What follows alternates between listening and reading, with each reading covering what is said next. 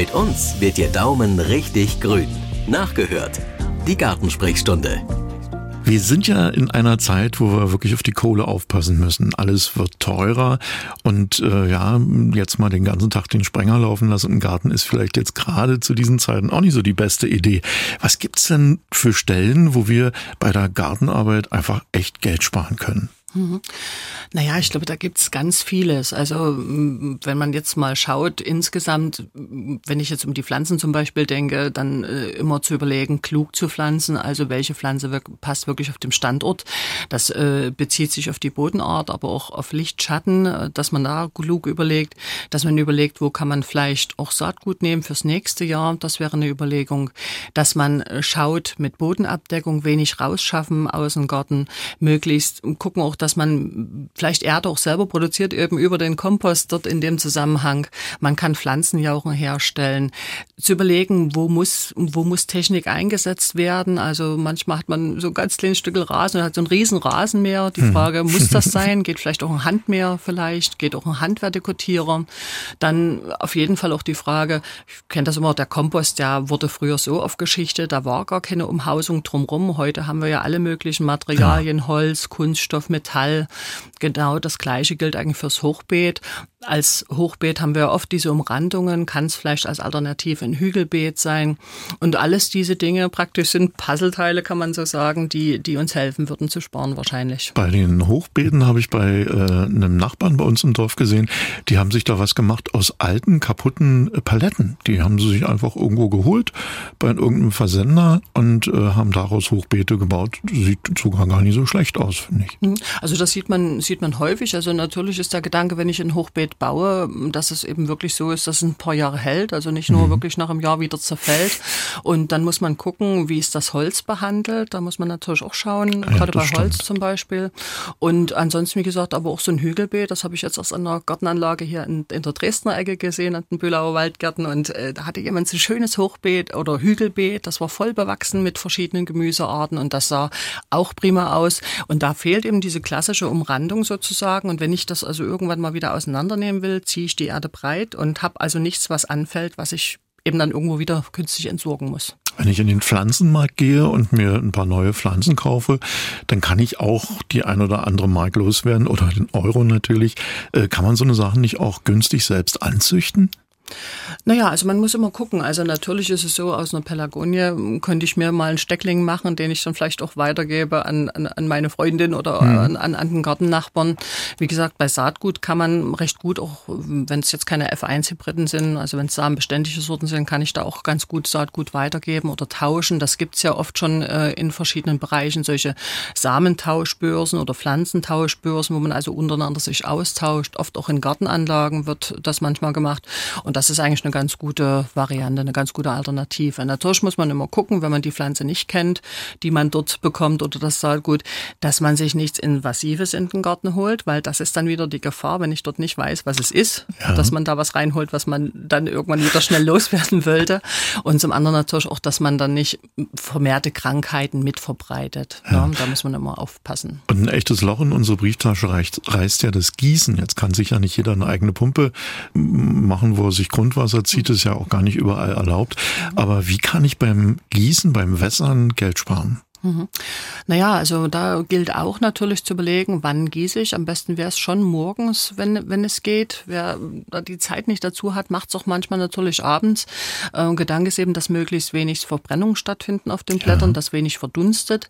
Wenn man gießt, dann durchdringend gießen durchhacken danach oder eine Bodenabdeckung, also wirklich Mulchen unter den Pflanzen, ist eine ganz hilfreiche Angelegenheit. Wir sind schon mittendrin in der Gartensprechstunde mit Helma Bartolomei. Gehen gleich mal ans Telefon. Hallo. Hallo, hier ist Riedel. Und zwar, wir haben im Hof eine Kiwi und eine Weintraube an der Hauswand, wo ja ich gelesen habe, dass Kiwis Flachwurzler sind und Wein-Tiefwurzel, wie sich das dann verhält mit dem Wasser, ob eigentlich bei solchem Wetter dann, wenn das direkt im Hof an der Wand ist, so eine Kiwi überhaupt eine Chance hat oder wie viel man die gießen muss wie viel man dagegen Wein gießen muss, wenn der ganz tief geht, ob man den überhaupt gießen muss. Naja, das wird wahrscheinlich davon abhängen, erstmal wie viel Blattmasse da ist, wie hoch, wie breit die Pflanzen schon bereits geworden sind. Und zum anderen natürlich, ob der Hof relativ stark gepflastert ist oder, oder, oder dort eben eine Bodenabdichtung da ist, dass dort eben, wenn es jetzt wirklich mal regnet, nur wenig Wasser hinkommt. Aber grundsätzlich kann man schon sagen, dass ähm, bei Kiwi wahrscheinlich ein bisschen mehr Wasser nötig sein wird oder in kürzeren Abständen Wasser nötig sein wird. Man kann vielleicht auch dort eine Bodenabdeckung machen, dass man also vielleicht noch diese freie Stelle mulcht um die Pflanze drumherum. Und ansonsten müsste man halt gucken, inwieweit man dann auch eine Schattierung ähm, vielleicht auch anbieten kann. Aber von der Menge her wird das schon so sein. Also 50 Liter, 100 Liter kann man da schon mal reinkluckern lassen manchmal, wenn das eine relativ große, kräftige Pflanze ist. Ja, aber ja. es kann jetzt nicht sein, dass die Kiwi, die weiter oben die Wurzeln hat, sich alles wegschnappt und unten nichts mehr ankommt? Na, ich bin jetzt mir nicht sicher, ob die wirklich zusammengepflanzt worden sind. Also Oder ich nehme an, dass ja. die schon ein bisschen Abstand haben. Also das ist auch immer ganz klug, nicht unmittelbare Konkurrenz zu schaffen von den Pflanzen. Und dann hängt es eben wirklich davon ab, ist es geschnitten, ist es wirklich ähm, ja in eine Form gebracht worden, wo man also das Ganze mhm. ja oft kompakter erzieht insgesamt, als wenn jetzt eine Pflanze zum Beispiel wirklich frei wachsen kann. Also wenn ich jetzt bei Kiwi dran denke, wenn man das jetzt gehen lässt, das können ja schon vier Meter, sechs Meter lange Triebe sein. Wenn das also so ein bisschen wild west wächst, dann ist das ja oft sehr, sehr kräftig. Und wenn das aber geschnitten ist, dann habe ich ja weniger Blattmasse. Und damit ist es mir doch vielleicht, dass sie nicht ganz so viel benötigt. Also davon wird es auch sehr stark abhängen.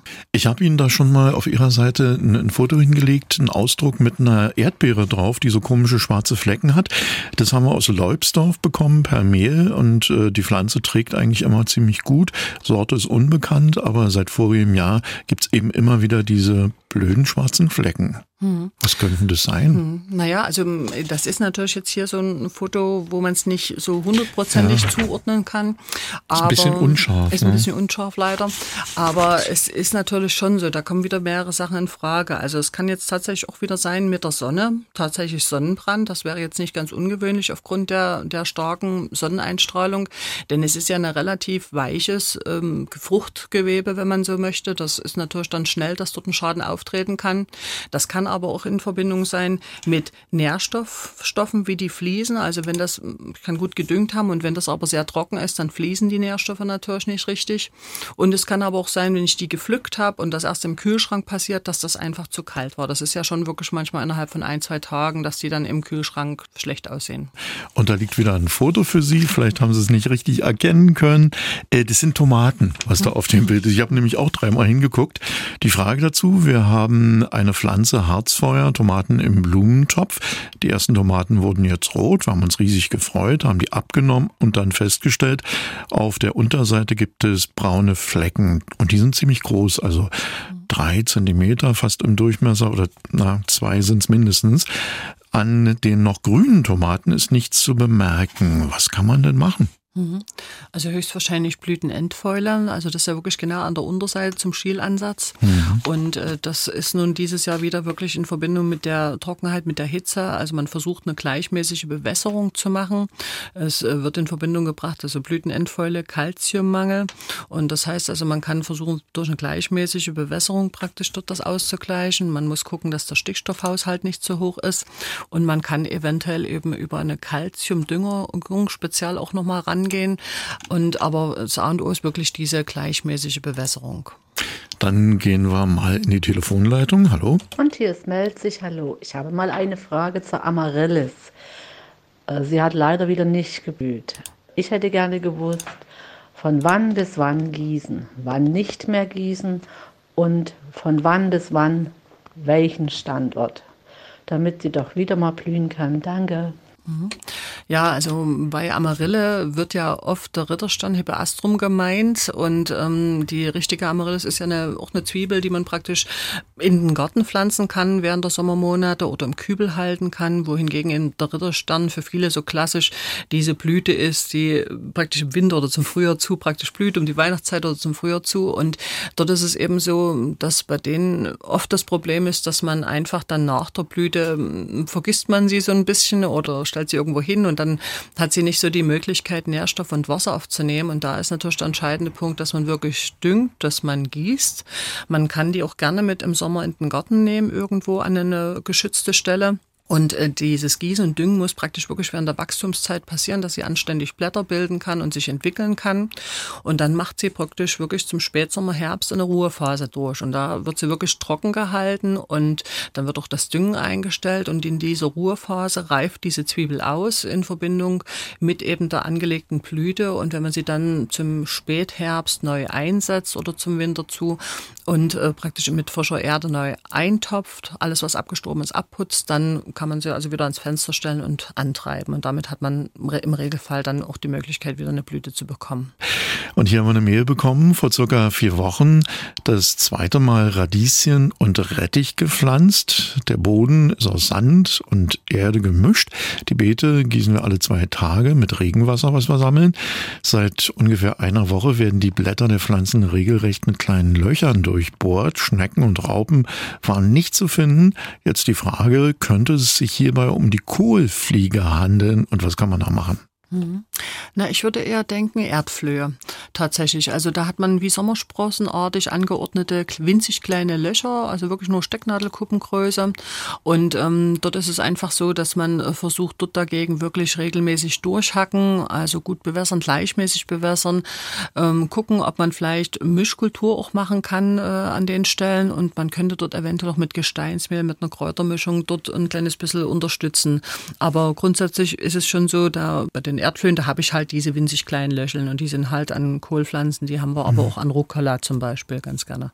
Kommen wir gleich zur nächsten Frage. Da geht es um eine stachellose Brombeere und quasi über Nacht verwelkten unsere gut tragenden Brombeeren und die Früchte, die haben so milchig weiße Verfärbungen, schreibt uns ihr der Hörer, der das mit dem Foto hat nicht so funktioniert, hochzuladen, aber vielleicht kriegen wir es ja auch so hin.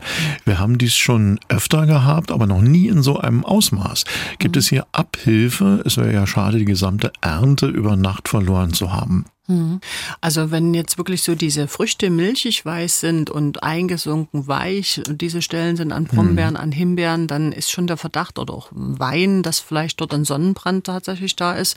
Da würde einfach eine Schattierung helfen, also eine alte... So wie vorhin bei den Erdbeeren. Genau, ne? eine ja. alte Gardine drüber oder ähnliches, dass man das einfach ein kleines bisschen schattiert. Wenn ganze Triebe absterben, müsste man natürlich gucken, inwieweit vielleicht dort das Ganze mal trocken geworden ist, beziehungsweise man kann dann noch mal gucken, sind jetzt vielleicht Rosterkrankungen da. Da hat man dir diese orangefarbigen Stellen an Trieben, an Blättern. Da kann es sein, wenn eben wirklich so ein alter Trieb da ist, dass der dann noch mal im Ganzen richtig gelb oder braun wird. Und es gibt aber auch Schädlingsbefall. Also da haben wir auch einen, einen Schädling, der in die Stängel reingeht. Das müsste man dann mal im Stängel aufschneiden, ob man dort irgendwelche kleinen Maden drin sieht, dass man das also wirklich bodennah entfernt, die alten Triebe, und nur wirklich die neuen dastehen lässt und gut anbindet. Vielen Dank für heute. Gerne. Radio im Internet. Sie können aber auch das Original hören. MDR Sachsen.